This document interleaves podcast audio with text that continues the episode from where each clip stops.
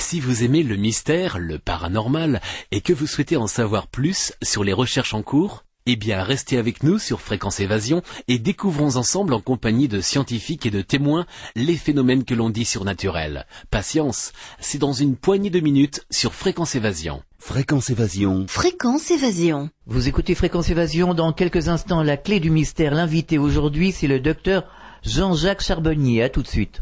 De Menton à Toulouse, Radio Fréquence Évasion, le soleil du Grand Sud. Chaque jour sur Fréquence Évasion Grand Sud, info, loisirs, culture, environnement et détente. Fréquence Évasion www.fréquenceévasion.com Partout dans le Grand Sud, Fréquence Évasion. Docteur Jean-Jacques Charbonnier, bonjour et merci d'être avec nous dans la clé du mystère sur Fréquence Évasion. Bonjour. Alors tout va bien. heureux de vous. Ah bah oui, tout, Tout va bien. tout va très bien. Ouais. Alors, vous revenez du Québec, vous avez donné une ou plusieurs conférences. Comment avez-vous été accueilli par le public? Ben, ça s'est passé super euh, bien, je dirais, parce que là, euh, en une semaine, ça a été hyper concentré. Euh, ma femme qui m'accompagnait pensait prendre des vacances, mais hélas, la pauvre, ça n'a pas été trop des vacances pour pour elle, parce que Mhm. j'ai très, déjà très peu de vacances. Mhm. Et là, on a été pris en charge, donc on a fait un circuit euh, sur quatre villes, quatre grosses villes du Québec. On est allé à Trois-Rivières, à Saint-Sauveur, à Québec et à Montréal pour faire des conférences. Mhm. Donc euh, quatre soirs pris par euh, chaque fois trois heures de conférence, je faisais, hein, Mhm. Et euh, avec les, les questions-réponses. Et entre temps, il y avait eu euh, trois télévisions, euh, deux, deux grosses émissions de radio. Donc euh, voilà quoi. On n'a pas eu grand euh, moment pour se poser et pour faire du tourisme. Ouais. Mais on a été très heureux, vraiment euh, très heureux de, de cet accueil aussi chaleureux. Euh, Les Canadiens sont très euh, intéressés par euh, mes recherches sur ce sujet.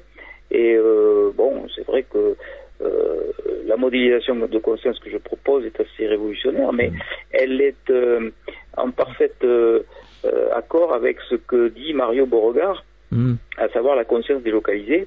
Et Mario Beauregard, euh, comme vous le savez, c'est euh, un chercheur en neurosciences qui travaille euh, à Montréal et qui est euh, tout à fait dans, dans, ce, oui, dans cette logique-là de conscience délocalisée. Donc, euh, ma proposition de scinder la conscience en conscience analytique euh, et conscience intuitive euh, les a séduits. Et euh, bon, tant mieux, tant mieux, Mm. parce que vraiment, c'est une petite révolution que l'on propose là, mais j'espère qu'elle qu'elle trouvera un écho, un, un bel écho un petit peu partout. Alors justement, nous avons fait une émission il y a quelques semaines avec le docteur Mario de Beauregard. Il y a quelques semaines, nous avons évoqué cette conscience délocalisée. Est-ce que vous l'avez rencontré justement lors de ce voyage?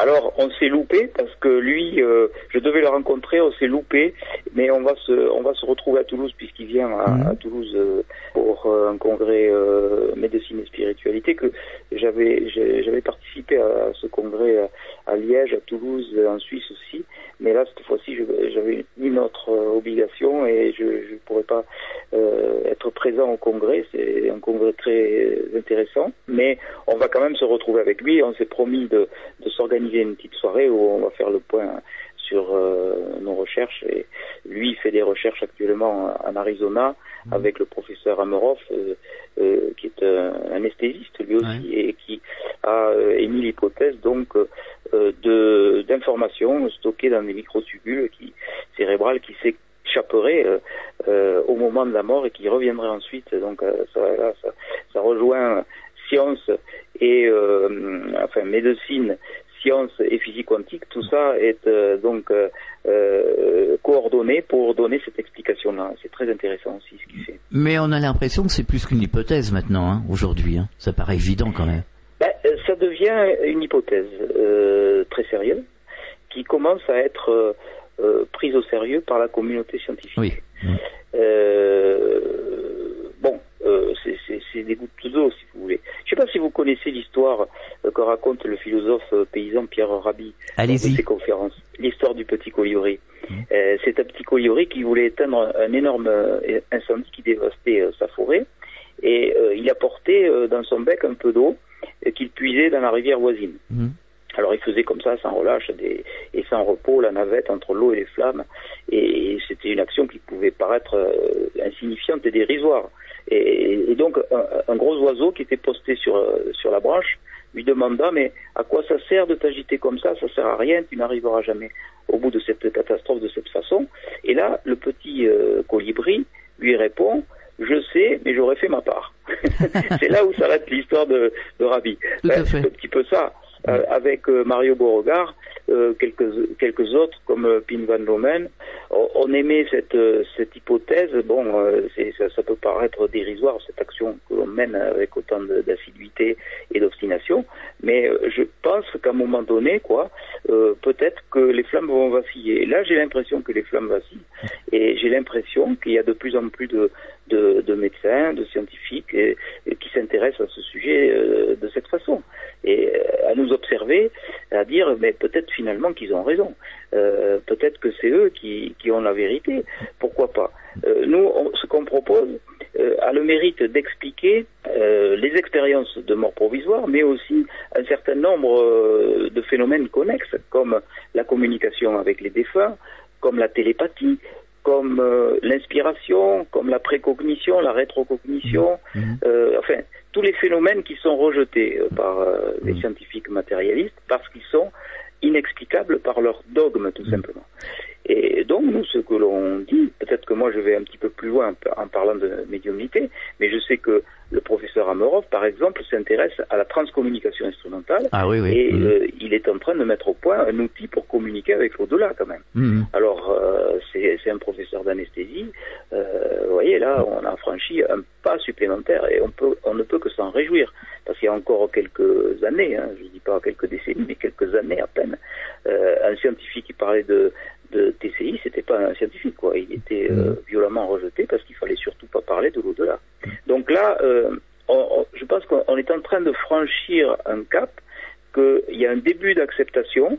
Je vous dis, les flammes vacillent et euh, cette pluie d'eau qui est amenée au-dessus de cette incendie, ben, elle commence à porter ses fruits. Moi, je, je, le ressens de façon très très positive. Et ce que j'ai reçu au Canada en échange, ces invitations sur euh, des grandes chaînes de télévision. TVA, c'est la première chaîne de télévision euh, au Canada, mhm. euh, dans une émission qui a été donc projetée à 20h30, donc à une heure de bande d'écoute, qui a été depuis plusieurs fois rediffusée parce qu'elle a eu beaucoup, un bon succès. je pense que il y a un début de, de oui, de changement de paradigme. Bon, je dis pas que ça va se faire euh, tout de suite euh, là dans les années qui viennent, mais on sent que c'est en train de basculer.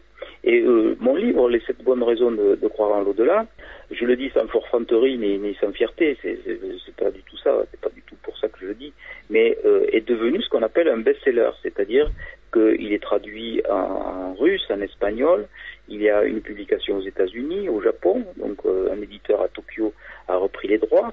Il va être publié en édition poche chez Flammarion dans la collection J'ai lu en, avril 2014. Donc ça montre quand même que ce livre a été pris au sérieux. Mmh. Et euh, quand euh, on, m'écrit ou euh, que j'ai des retours de, médecins, de scientifiques qui me disent qu'ils ont été séduits par les idées développées dans ce livre, moi ça me fait un, ça, me fait un plaisir fou, quoi. Mmh. je, je, suis vraiment très content. Je, je m'aperçois que euh, le peu d'eau que j'ai mis dans mon bec, eh ben, euh, il aura peut-être servi à quelque chose, même si ça peut paraître dérisoire. Souvent on me dit mais pourquoi tu t'agites comme ça, pourquoi tu fais tu, fais tout ça, de toute façon tu n'y arriveras jamais. Mais si, mais si. J'ai fait ma part de colibri. tout à fait. Et il y a d'autres personnes aussi qui se sont battues. Il y a Régis Duteil, on me dit que tu les cites toujours à la radio, mais tant pis, on va quand même les citer, je peux pas m'en empêcher. Il y a Régis Duteil, et il y a comment euh, Jacqueline Bousquet.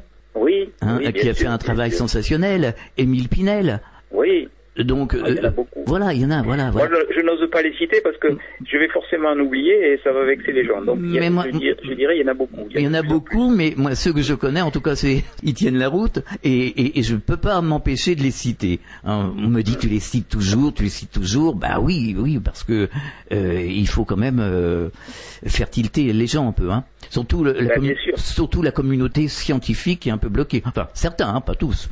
Non, pas tous, pas tous. Là, euh, là par exemple, les, expériences que je mène euh, en réanimation et euh, en bloc opératoire avec des médiums, il y a, je dirais, 5-6 ans de ça, j'aurais pas pu le faire. Franchement, j'aurais pas pu le faire, même avec l'équipe avec laquelle je travaille. Mais l'équipe avec laquelle je travaille est interpellée parce que ils me ils me voient dans les médias, ils me ils me disent mais tiens, on t'a vu à la télévision, on- il y a eu un article sur le Figaro. Bon, et ça crédibilise un petit peu euh, ce que je fais. Ça montre que je suis pas un farfelu. Mhm. Donc euh, j'ai la chance de travailler avec une équipe qui comprend ce que je fais, qui accepte ce que je fais.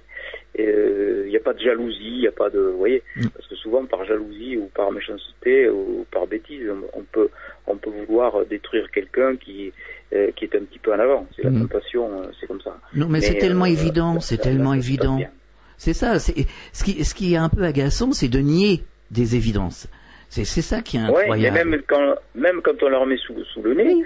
Euh, il y a ce, ce phénomène de, de rejet parce qu'on n'explique pas le- les choses et alors on ne veut pas les connaître. Hmm. On ne veut pas les connaître, et- mais euh, à partir du moment où euh, un certain nombre de personnes donneront une explication, euh, peut-être qu'on voudra reconnaître ces phénomènes, Hmm. euh, les accepter. Hmm. C'est un petit peu la même façon. Euh, L'acceptation des barreurs de feu, des magnétiseurs dans les centres de brûlés, euh, pour soulager euh, les brûlures, par exemple, de radiothérapie après euh, des cancers du sein, par exemple. On utilise maintenant à l'hôpital des euh, listes de garde de magnétiseurs sérieux, euh, de barreurs de feu euh, qui interviennent donc euh, sur ces sur ces douleurs. Mhm. Et on constate de façon euh, très scientifique qu'il y a une action positive. Mhm. Donc l'action positive étant là, euh, on ne peut pas euh, les ignorer, ces actions positives. On est obligé de les accepter, de les acter.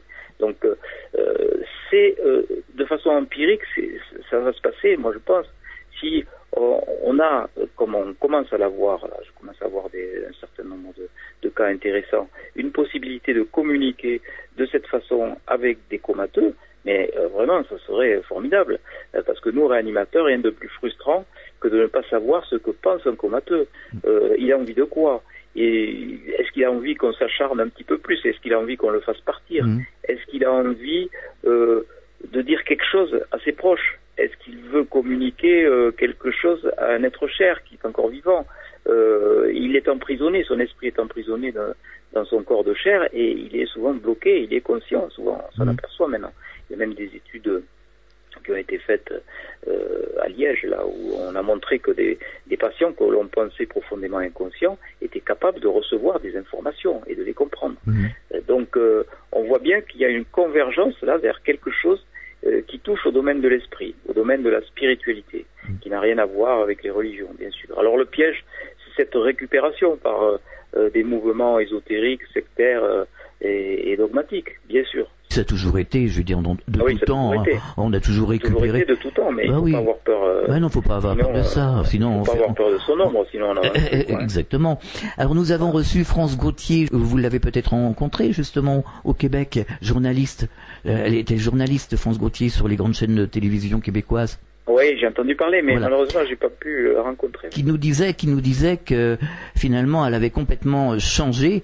Elle est devenue euh, justement, elle a travaillé sa médiumnité et elle s'est aperçue de plein de choses. Hein. Elle nous disait que les- elle regrettait que les journalistes ne faisaient pas vraiment leur boulot et, et, et qu'elle regrettait d'avoir descendu certaines personnes parce que bon, c'est le jeu médiatique des grandes chaînes, hein, bien entendu, Ouais, hein, et que finalement elle, elle- elle a découvert quelque chose de merveilleux, hein, de magnifique.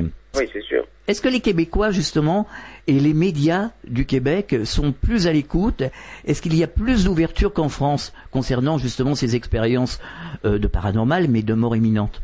Oui, parce qu'on a l'impression que ce sont des expériences qui sont déjà reconnues en tant que telles, c'est-à-dire euh, on ne fait plus euh, pratiquement allusion à, à l'hallucination, à manque d'oxygène au cerveau, aux drogues, enfin bon, tout, tout le tout le débat qui est fait et refait euh, Mhm. et, et qui est connu et, et que l'on fait encore malheureusement en France. Euh, Là, vous êtes invité sur un plateau en France, c'est sûr qu'on va vous dire ah ben c'est Mais c'est terrible en France, hein.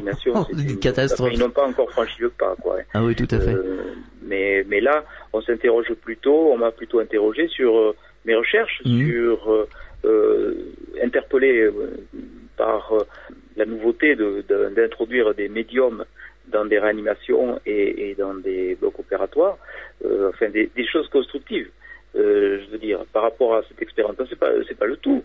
Euh, il n'y a, pas que cette expérience de, mort provisoire. Bon, bien sûr, elle est là. Mais qu'est-ce qu'on en fait, quoi mmh. Que fait-on de tous ces témoignages qui se ressemblent, sans se ressembler vraiment Mais on voit bien que les personnes ont vécu la même chose. Mmh. Ces expériences de mort partagée, que moi j'appelle des perceptions mortuaires, qu'est-ce qu'on en fait?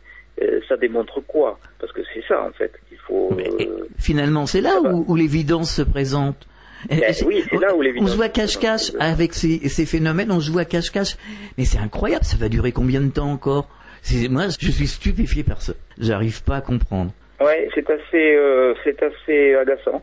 Bah, oui. Euh, d'avoir toujours les, les, les, mêmes sempiternels euh, arguments qui reviennent de façon récurrente chaque fois qu'on parle de ces sujets. C'est pour ça que j'ai écrit ce livre, Les sept bonnes raisons de croire à l'au-delà, avec un sous-titre, le livre à offrir aux sceptiques et aux détracteurs, parce que euh, je donne une fois pour toutes les, enfin, oui, pas les explications, mais les contre-arguments euh, à ceux qui me sont faits par les détracteurs, qui sont toujours les mêmes. Mais on l'a fait, on le fait depuis des années, des années, des années, des années. Ça va eh durer combien eh de temps il faut, il faut répéter, euh, il faut répéter, répéter inlassablement. Vous savez, les, les gens sont difficiles. C'est difficile de faire comprendre les choses. Ce qui nous semble évident pour nous, quelquefois, ça l'est pas du tout pour les autres. Et il faut euh, répéter euh, les mêmes choses plusieurs fois. Et à force de les répéter, ben, ça finit par rentrer. On les explique de façon différente. On, on essaye de, euh, de prendre le sujet sur un autre versant. Et on, on, essaye de, de rentrer dans la logique de, de celui qui argumente donc la mort néant. on essaye de, oui, de, de rentrer dans sa logique à lui pour essayer euh, de lui faire comprendre que peut-être il se trompe. Mm. Mais ça, euh, déjà, c'est très difficile de faire mm. accepter à quelqu'un qui se trompe. Quelqu'un qui se trompe et qui est dans l'erreur, euh, il va se, il va avoir tendance à, se renforcer dans son erreur. Il va pas vouloir reconnaître qu'il a tort. Et donc, ça donne des, conduites tout à fait stupides, quoi, tout à fait infantile quelquefois. Oui, mais la communauté, la communauté scientifique est là pour découvrir. Elle n'est pas là pour tourner en rond ou flatter son ego. Au bout d'un moment, euh, ça devient ridicule. Ben oui, parce que la découverte euh, d'une chose qui est inexplicable par euh, les dogmes de la pensée matérialiste, eh ben, elle va être forcément rejetée. Mm. Elle va être nécessairement rejetée. Donc, moi je dis, c'est pas, pas tellement des preuves qu'il faut amener en plus, c'est modifier la façon de penser des gens mmh, par rapport à ces expériences. Donc mmh. il, faut proposer avec euh, donc euh, oui des euh, comme je l'ai fait avec la conscience analytique et la conscience intuitive, un mécanisme qui est forcément faux, mais qui va se rapprocher davantage de la réalité que le dogme matérialiste qui pense que le cerveau est un organe qui sécrète de la conscience. Mmh. Donc là, on montre qu'il y a une autre forme de conscience qui a cette conscience intuitive qui s'allume dès que la conscience euh, analytique, mhm. celle que les scientifiques disent être l'unique et seule conscience, c'est-à-dire euh, avoir la perception d'être soi-même et se situer par rapport mhm. euh, à, son entourage dans le temps et dans l'espace. donc les scientifiques matérialistes disent qu'il n'y a que cette conscience.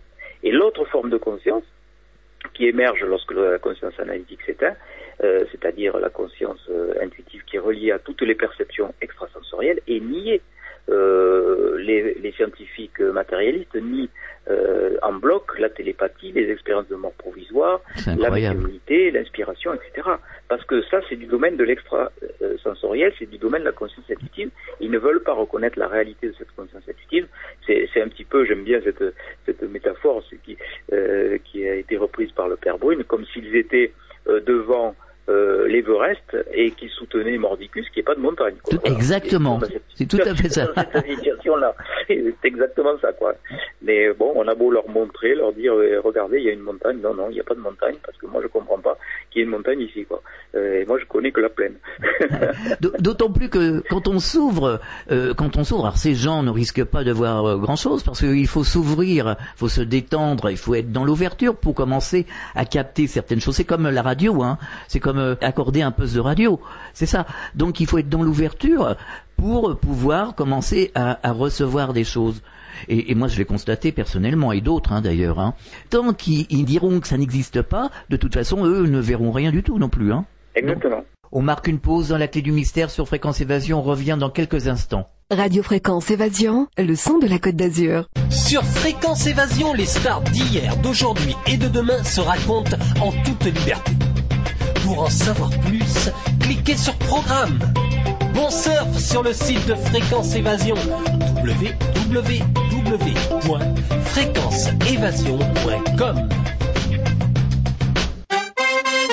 Fréquence Évasion, info, musique, interview et détente. Prenez de l'altitude avec Fréquence Évasion. Nous sommes de retour sur Fréquence Évasion, c'est la clé du mystère. Nous sommes toujours en compagnie du docteur Jean-Jacques Charbonnier. Est-ce que vous avez rencontré des témoins, des personnes qui ont vécu des expériences justement au Québec? Ben oui, j'en ai rencontré beaucoup. Alors bon, euh, j'ai beaucoup, on m'a donné des cartes, on m'a donné, bon, je vais pas pouvoir malheureusement euh, tout, tout faire. J'ai euh, j'ai en aide au secours une euh, psychologue qui s'appelle Julia Crisiane qui travaille au CMI euh, avec le professeur Alain Descamps qui est à Toulouse Mhm. et qui recueille des témoignages, mais elle non plus elle peut pas tout, tout recueillir. Euh, Pour vous donner une idée, il se passe pas une semaine sans que je reçois sur ma boîte mail deux, trois expériences de plus qui paraissent tout à fait euh, donc euh, oui crédibles selon les, les, les fameux critères de Grayson pour authentifier une, une, une expérience. Mais euh, on peut pas tout faire. L'autre étude intéressante aussi qui est, qui est en cours est celle de, de François Lallier, qui est un, un médecin qui va passer sa thèse de médecine sur Mhm. ce sujet-là. J'avais déjà dirigé une thèse de médecine qui a été présentée à, à l'hôpital Bichat à Paris sur ce sujet. Yann Kevelec est devenu euh, un breton qui est devenu euh, docteur en médecine grâce à une thèse sur les NDE, puisqu'il n'est pas Mhm. encore mort provisoire. Et, mais c'était une thèse qui était assez rapide, si, si vous voulez, et succincte. Tandis que là, François Lallier fait euh, un véritable euh, travail de fourmi. Et ça fait trois ans qu'il travaille dessus. Il m'a choisi comme directeur de thèse. Et euh, il y aura donc à l'issue euh, de son travail une publication qui sera très sérieuse. Et on espère avoir même une publication dans le 27 parce qu'il a repris, euh, en gros, hein, pour- de façon très schématique, on parle toujours des, des travaux de Pim van Lomen, ce cardiologue néerlandais qui a euh, montré que 344 arrêts cardiaques, euh, sur 344 arrêts cardiaques, il y avait 18% des personnes qui avaient vécu euh, une NDE. Mhm. Et euh, cette euh, publication a eu lieu en 2001 et elle parlait de cas qui étaient 10 ans auparavant. Donc vous voyez, dans les années Ouais. 90, Mhm. ça commence à devenir un petit peu poussiéreux tout ça, donc il fallait réactualiser euh, cette étude et euh, c'est ce que va faire François Lallier, donc je dirai sa thèse avec grand plaisir, elle sera présentée au CHU de Reims, je pense à la fin de l'année si tout va bien, euh, 2014 ou début 2015. Mais Mm. il fait un travail de fourmi et c'est très difficile parce que il essaye de retrouver les gens qui ont vécu des arrêts cardiaques. Mhm. Alors bien souvent, il se fait raccrocher au nez parce que on le prend pour un démarcheur. D'autre Ouais. part, euh, il y en a beaucoup qui sont décédés. Et d'autre part, il y en a beaucoup aussi qui ont des séquelles euh, neurologiques Mhm. ou psychiatriques et qui ne peuvent pas répondre au questionnaire. Donc euh, c'est difficile. Et, euh, il fait vraiment un travail de fourmi, je le redis, c'est un travail de petit colibri, de Mhm. fourmi. Mais euh, ça va aboutir sur quelque chose de très sérieux, de très solide, parce que c'est euh, une thèse euh, médicale qui a une vocation d'être publiée sur une revue à comité de lecture type The Lancet. Par contre, s'il y a Oui. des personnes qui veulent témoigner, c'est avec plaisir qu'on les accueillera. Parce qu'on a besoin de témoignages Ah, ben, bien sûr. solides, sérieux. Hein. Mais le plus important, le plus important finalement dans cette histoire-là, moi je le dis toujours, c'est pas c'est pas nous, euh, c'est pas c'est pas les médecins. Enfin, on, on a notre petit rôle de colibri, Mhm. on a un, oui. petit, un petit peu d'eau dans le bec, mais euh, ceux qui en ont le plus, ce sont quand même ceux qui ont vécu l'expérience. Et c'est vrai qu'il faut leur donner euh, la parole, il faut les écouter. euh, parce que c'est quand même eux qui sont allés, allés de l'autre côté. Nous, on est là pour euh, écouter ce qu'ils ont à nous dire. Tout Et euh, comme dit Olivier Chambon, euh, j'aime bien son image. Ceux qui disent qu'ils sont pas, ils sont pas allés puisqu'ils sont revenus, c'est absurde. C'est comme si vous disiez à quelqu'un, vous n'êtes pas allé en Espagne puisque vous êtes de nouveau à Paris. Quoi. Exactement. C'est- stupide. Mais euh, bon, ils, nous racontent comment ça se passe de l'autre côté. Mhm. Et euh, c'est eux nos professeurs. C'est pas bien sûr. c'est pas les interprètes, euh, c'est pas les médecins, Mhm. ce sont pas voilà.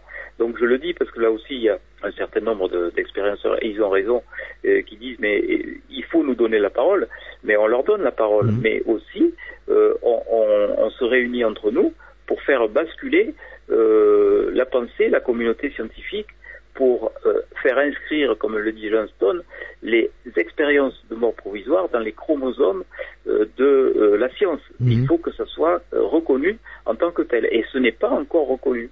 Il y a encore beaucoup de gens qui parlent d'hallucination. euh, Oui, enfin, qui déjà- ne parlent pas d'e- d'expérience réelle. Déjà, il faudrait savoir ce que c'est qu'une hallucination. Enfin bon, bref. Ben, parce que quand on leur dit que les gens ont vu ceci, cela, au moment où euh, ils étaient profondément inconscients et un arrêt cardiaque, et, et qu'on vérifie, eh ben, ceci, cela, ça s'est bien Mm. passé à des kilomètres de là, euh, bon, là, euh, on voit bien que c'est pas une hallucination. Hein. Ouais, ouais. Ça- Euh, là, euh, ça ne peut être que quelque chose de réel et de vécu. D'ailleurs, c'est comme le rêve. Hein. Nous vous avons fait des émissions avec certaines personnes, mais pas sur l'interprétation des rêves, parce que c'est pas trop ce qui nous préoccupe.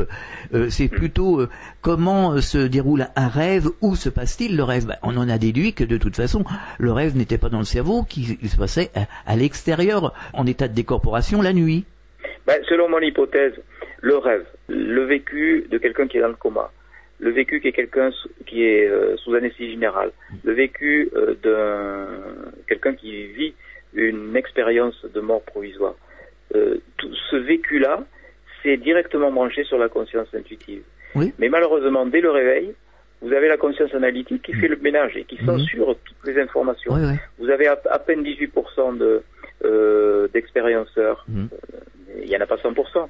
Euh, alors qu'il y en a 65% chez les enfants. 65% des enfants qui ont vécu un arrêt cardiaque ont l'expérience. Tout simplement parce qu'ils ont une conscience analytique très faible et euh, beaucoup de conscience intuitive. Les enfants jouent souvent avec des amis invisibles. Mhm. Euh, les enfants sont médiums. euh, parce qu'ils ont ouvert ce canal. Mm. Euh, les comas, il y en a à peine euh, 3%. Les euh, 5%, pardon. Les anesthésies générales, 2%. Les rêves, 35%. Qui se souviennent de leurs rêves euh, au réveil, qui Mhm. se souviennent de leur voyage après des anesthésies ou après euh, des comas, qui sont capables de vous euh, décrire ce qui s'est passé dans une salle d'attente ou à distance de, de leur corps au moment où on les pensait profondément inconscients. Donc ça ne fait pas 100% parce que la conscience analytique, cette diable de conscience analytique, fait un tel bruit que euh, il est impossible d'avoir mémorisé tout ce qu'on a appris euh, lors de ces expériences. Oui. Et ça, c'est quand même assez passionnant. Quoi. Oui, et- on se dit, ben, qu'est-ce qu'on a à apprendre de cette conscience intuitive? On se conditionne, certains se conditionnent aussi. Il y a des gens qui disent euh, je n'ai jamais rêvé de ma vie, moi j'en ai entendu, hein, ou je ne rêve pas. Non, ça, ça n'existe pas. Moi j'ai entendu des gens qui disent que, alors que euh, moi c'est le On rêve contraire. plusieurs fois par nuit. Euh, évidemment.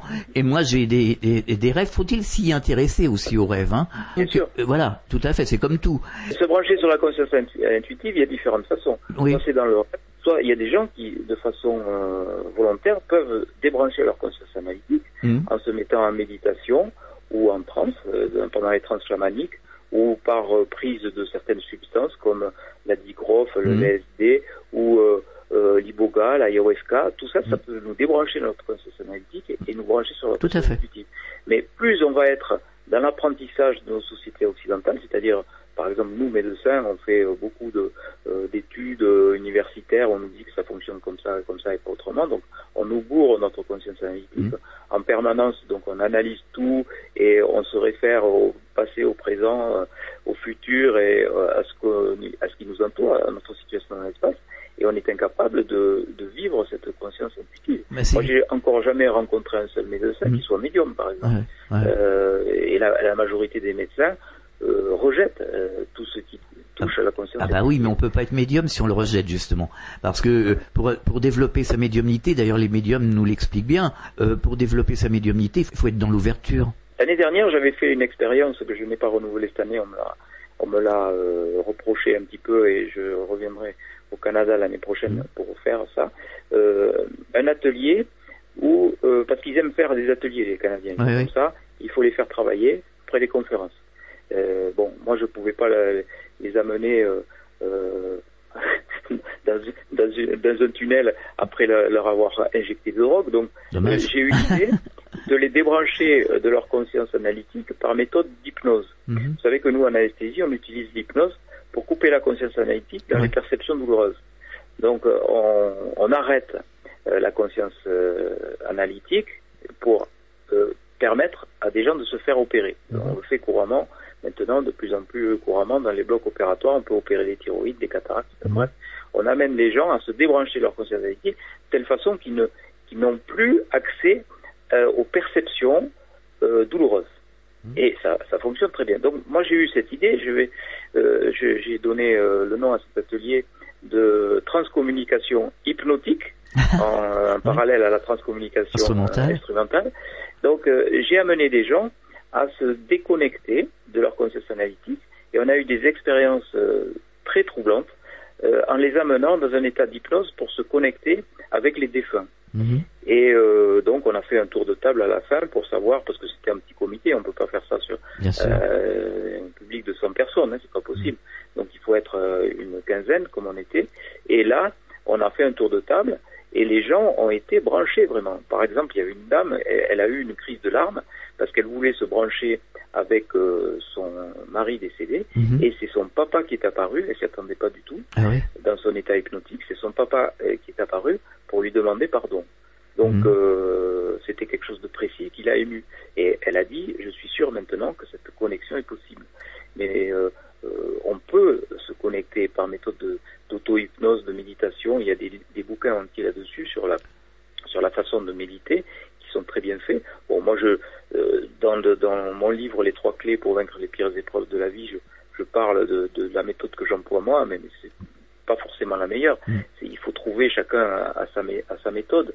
Il y a des livres qui, qui sont consacrés à ça, sur la, la méditation, la façon de méditer. On ne médite pas suffisamment. On est comme des, des petits hamsters euh, dans une roue euh, qui tourne de plus en plus vite. On pense qu'on a la tête dans le guidon, comme, comme Mm. on dit dans, dans nos sociétés euh, occidentales, matérialistes, pour accumuler des richesses matérielles. Et, et finalement, euh, on passe à côté de, de l'essentiel. Euh, l'essentiel, c'est quoi? Ben, C'est ce que nous disent nos professeurs euh, expérienceurs, qui nous disent que ce qui compte le plus, c'est de donner de l'amour aux autres. Mm. C'est ça qui compte le plus. Quand on est dans la lumière, on nous dit, mais qu'est-ce que tu as fait pour les autres? Qu'as-tu fait de ta vie? Qu'as-tu fait pour les autres? C'est ce qu'on a dit à Nicole. Hein. c'est ce qu'on a dit à Nicole. Ouais. Et on a pas dit euh, combien de, de, De- d'argent euh, dans ton compte en banque ou combien t'avais de voiture.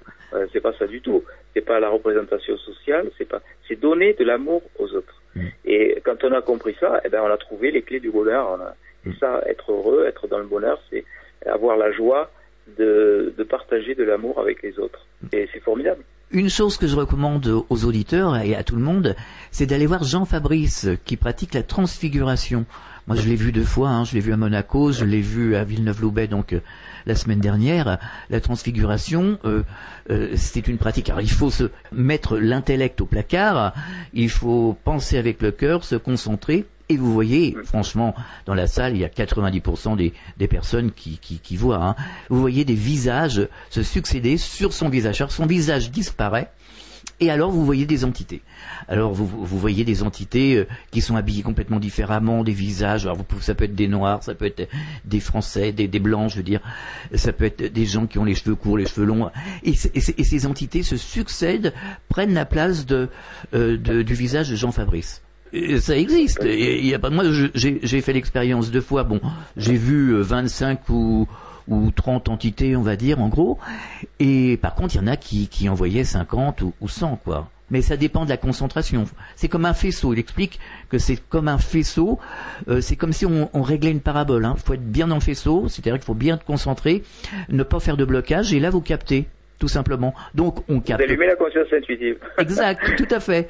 Euh, Donc on capte, on capte bien quelque chose. Là, c'est quand même une réalité. Euh, à moi, j'ai vu des, des des orages, j'ai vu des euh, le mur était blanc, je l'ai vu rouge. Après, il est devenu bleu. Enfin bon, ah, c'est incroyable. Et ça existe, tout le monde peut faire l'expérience, tout le monde peut aller voir par exemple Jean Fabrice euh, qui donne des, des séances et c'est- entièrement gratuit, il y a pas de problème. Bon, sauf l'entrée euh, justement euh, pour l'association, hein, comme d'habitude, mais euh, c'est quand même une expérience à faire. Alors d'où ça vient? À moins de le nier et dire je ne vois rien et je ne veux rien voir, voilà. D'où vient l'information?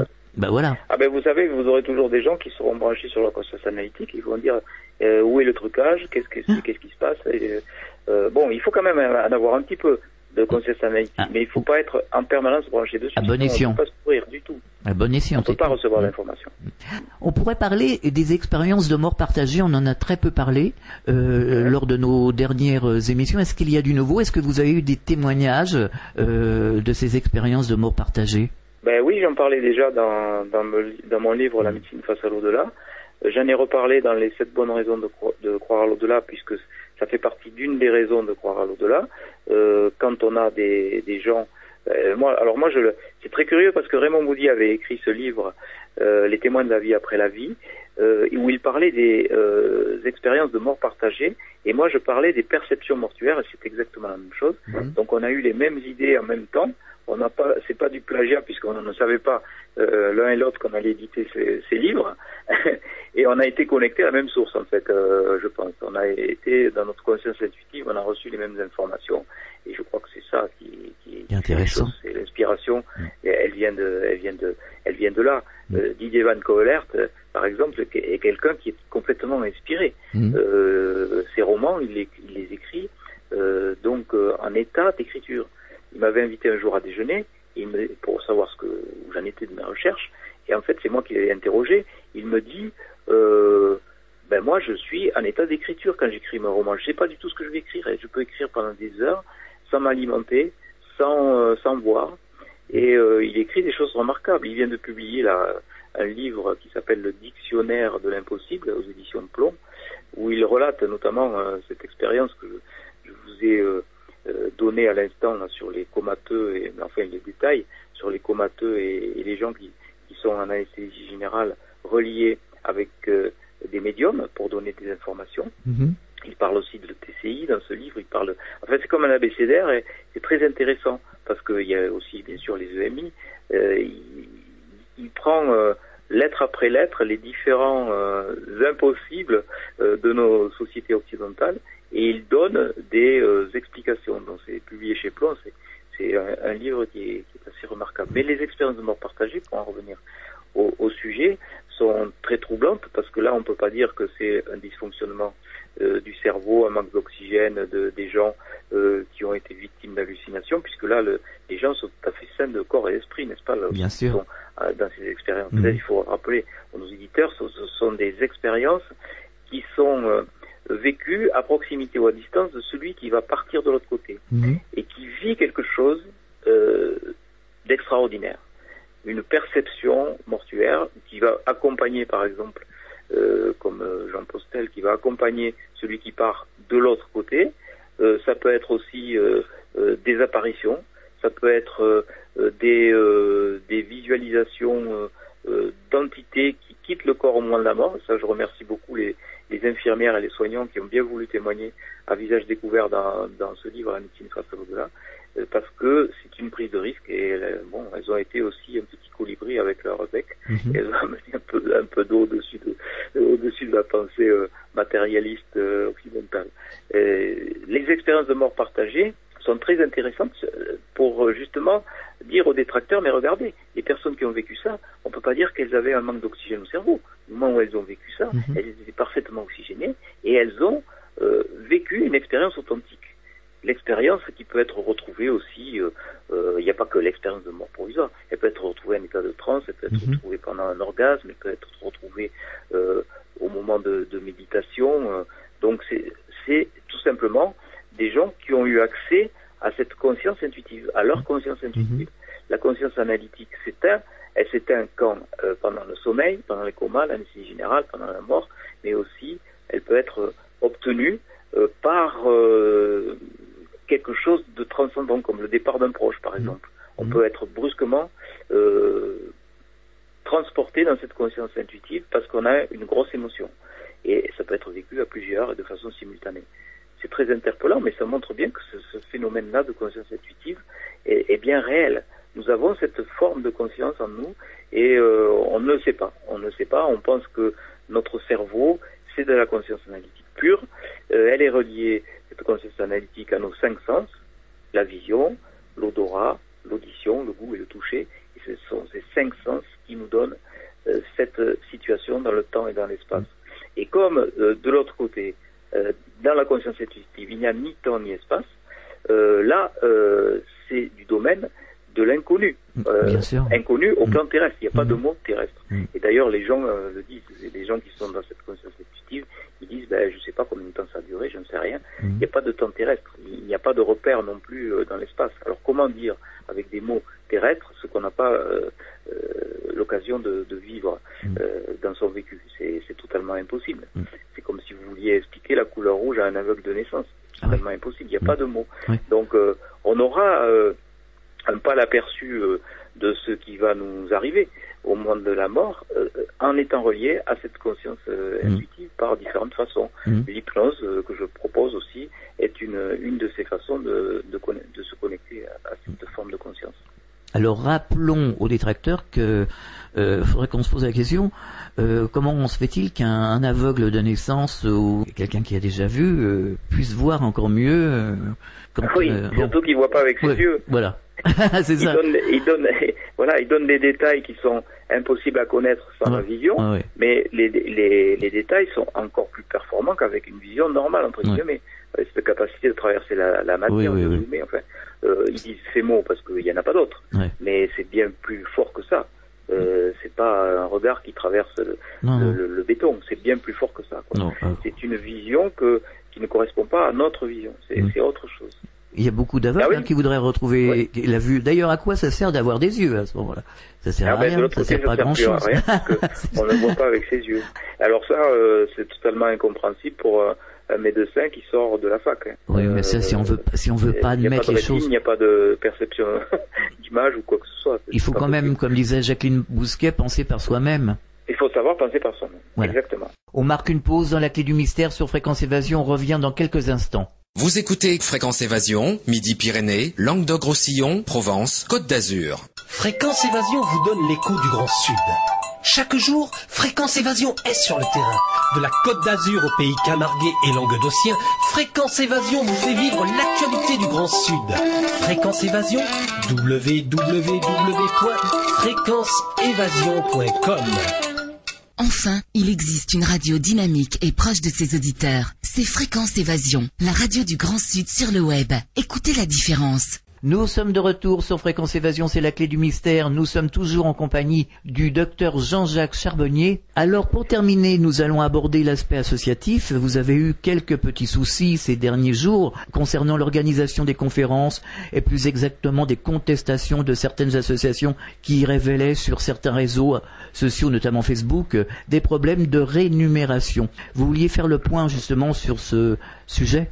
Oui, euh, très rapidement parce que ça va intéresser personne, mais Bien sûr. je sais que ça intéresse quand même pas mal de gens qui sont dans le milieu associatif, dans ces, ces petites associations euh, d'aide aux personnes en deuil qui font un travail remarquable. Euh, ce sont des petits colibris eux aussi, ils, amènent un petit peu d'eau comme je le fais, et euh, sans ces associations, je n'aurais pas pu faire le travail que je fais maintenant, puisqu'elles Mhm. ont contribué à me faire connaître. Bien Et je les remercie du fond du cœur, vraiment. Elles ont un rôle important à jouer quand on débute un travail de communication sur des sujets aussi euh, euh, sulfureux que, que cela. Et c'est elles qui m'ont permis euh, donc à, à avoir ce- ce- cette possibilité de communiquer davantage encore. Donc j'ai trouvé un système pour avoir dans mon bec un tout petit peu plus d'eau que les autres colibris. c'est Mhm. tout. Euh, pour amener avec mon petit bec euh, un petit peu plus d'eau au-dessus de l'incendie. Ouais. Donc euh, je travaille tous les jours en bloc opératoire. Je fais un week-end euh, de garde euh, en réanimation euh, par mois et il me reste euh, donc trois week-ends de libre par mois et très peu de vacances. Et vous voyez, comme j'ai Mhm. disais la dernière fois, je suis Mhm. parti faire des, des conférences. Donc ces trois week-ends-là qui me restent par mois, je voudrais euh, déjà en, garder un pour ma famille parce que j'ai quand même des enfants, une femme. Bon, je j'ai pas envie non plus d'être comme une sorte de- de- de- d'apôtre avec un, un- un bâton de pèlerin. Je voudrais aussi me préserver un petit peu pour continuer ma route longtemps. Et donc, je voudrais euh, qu'il y ait euh, dans mes interventions, en conférence, un minimum de personnes euh, qui assistent à ces conférences. Je ne peux plus me permettre d'aller dans des petites associations, euh, comme je l'ai eu fait, euh, de faire plusieurs centaines de kilomètres pour me retrouver face à, à 30 personnes. Mhm, mhm. C'est pas efficace. Ah oui, c'est trop peu d'eau dans mon petit bec. ouais. Donc, euh, j'ai trouvé un système qui contente euh, la plupart des associations d'ailleurs de mettre un seuil de 200 personnes à partir duquel ce seuil, eh ben, euh, les associations seront largement bénéficiaires. Donc, je leur ai imposé ce seuil et certains relèvent le défi, d'autres pas. Certaines associations, j'ai encore une tout à l'heure qui, qui m'a contacté par mail, une association à Monaco qui me dit, euh, docteur, nous, on, Ah, Beau Soleil, exactement, fait- pour les citer. Beau Soleil. Ouais. On est tout à fait d'accord avec ce que vous dites. On a compris que votre rôle était celui d'être devant euh, euh, beaucoup de personnes pour communiquer votre votre message. Donc nous, nous sommes une petite association. Nous n'avons pas les moyens de vous faire venir, mais nous allons aider l'association de Grasse qui a donc réservé le Palais des Congrès à Grasse. Et il va y avoir, j'espère, beaucoup de monde à Grasse. Grâce, c'est un jeu de mots, à ces petits colibris. Bien Alors, il y a des petits colibris euh, partout avec euh, un peu d'eau. On va tous, euh, c'est ça qui est un peu ralent, on va tous euh, dans la même direction et on va éteindre le même incendie. Mais un jour, il y a un petit colibri, il a un petit peu d'eau, un Mm. petit peu plus d'eau que les autres dans son bec, et celui-là, il va être nécessairement, c'est comme ça, c'est la condition humaine qui est comme ça, il va être jalousé, il va être euh, donc euh, combattu par les autres petits colibris, euh, par jalousie, par bêtise, par, euh, par méchanceté. Euh, et puis, il y aura d'autres colibris, avec toujours un petit peu d'eau dans leur bec, qui vont euh, euh, voir que ce petit colibri un petit peu surchargé, eh ben, c'est peut-être un petit peu trop lourd pour lui. Donc, euh, ils vont se mettre en position de flèche devant lui pour euh, essayer qu'il y ait moins de prise au vent. Voilà, Mhm. c'est un petit peu comme ça que je vois Mhm. euh, la métaphore de Pierre Rabhi. Et bon, il y a les gens qui comprennent, et qui comprennent vite, et qui sont intelligents, et puis bon, il y a les autres.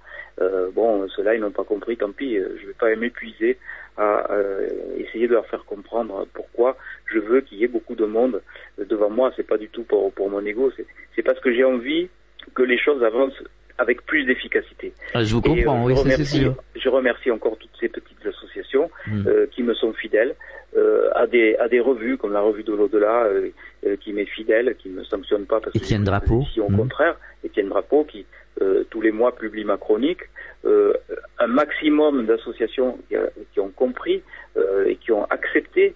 Je reçois beaucoup beaucoup de, de lettres d'encouragement en me disant que ce petit colibri que je suis, eh ben, euh, il est modeste, mais on va essayer de le faire avancer. Voilà. Donc, euh, je, j'envoie toutes mes pensées euh, d'amour et euh, vraiment de, de, de reconnaissance à toutes ces associations euh, petites et grandes qui me soutiennent.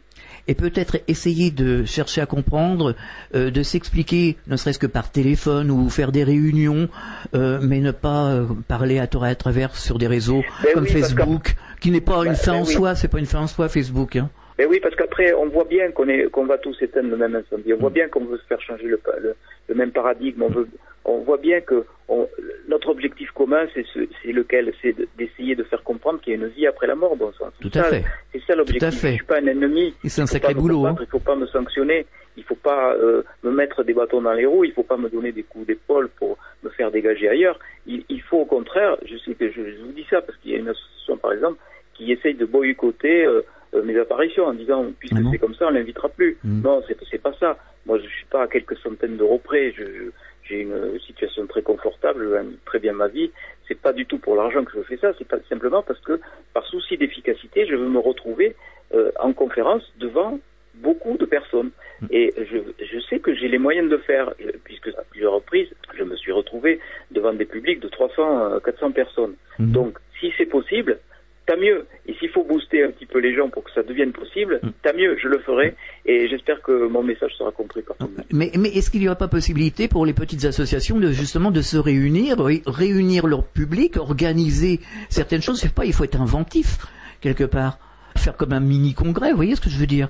Oui, et- oui, non, mais ça, ça se fait. Mhm. Euh, ce qui se fait à Grasse, ça, se- ça se fait aussi dans d'autres associations. Là, dimanche, euh, on, a- on est, j'étais à Toulouse, il y avait 460 personnes. Mhm. Euh, j'étais pas le seul intervenant. Il y avait aussi des médiums, il y avait d'autres euh, conférenciers. Donc, ce sont des, des structures qui se donnent les moyens de faire. Mais moi, je comprends tout à fait une petite association qui dit non, c'est trop pour moi, mais je me sens pas Mhm. d'organiser un truc avec euh, plus de plus de 50 personnes. Je, je le comprends très bien. Mais ces associations-là ont un rôle à jouer. Je vous dis, moi, si je me suis retrouvé maintenant dans cette position, c'est grâce à ces petites Ouais. associations, au travail de fourmi qu'elles ont fait avec moi. Euh, la première année, c'était en 2008, j'ai donné 42 conférences dans l'année, dans des petites associations, et je me retrouvais devant 40, 50 personnes. Mhm. J'étais content même quand il y en avait 50. J'étais, j'étais, j'étais fou de joie. Je rentrais chez moi, je disais à ma femme, c'est super, j'ai parlé à tous ces gens, ils m'ont écouté. Euh, tellement j'étais euh, étonné qu'on m'écoute parce que je, je, je parlais de ça euh, de façon très confidentielle et j'étais Mhm. étonné de déjà rassembler, grâce à ces petites associations, gens qui venaient euh, m'écouter. Donc je leur dis, continuez votre travail, bon sang, vous faites un travail de fou, un travail formidable, des, gens qui sont bénévoles, qui sont pas payés pour le faire, et qui pourtant ont une énergie folle pour continuer à le faire.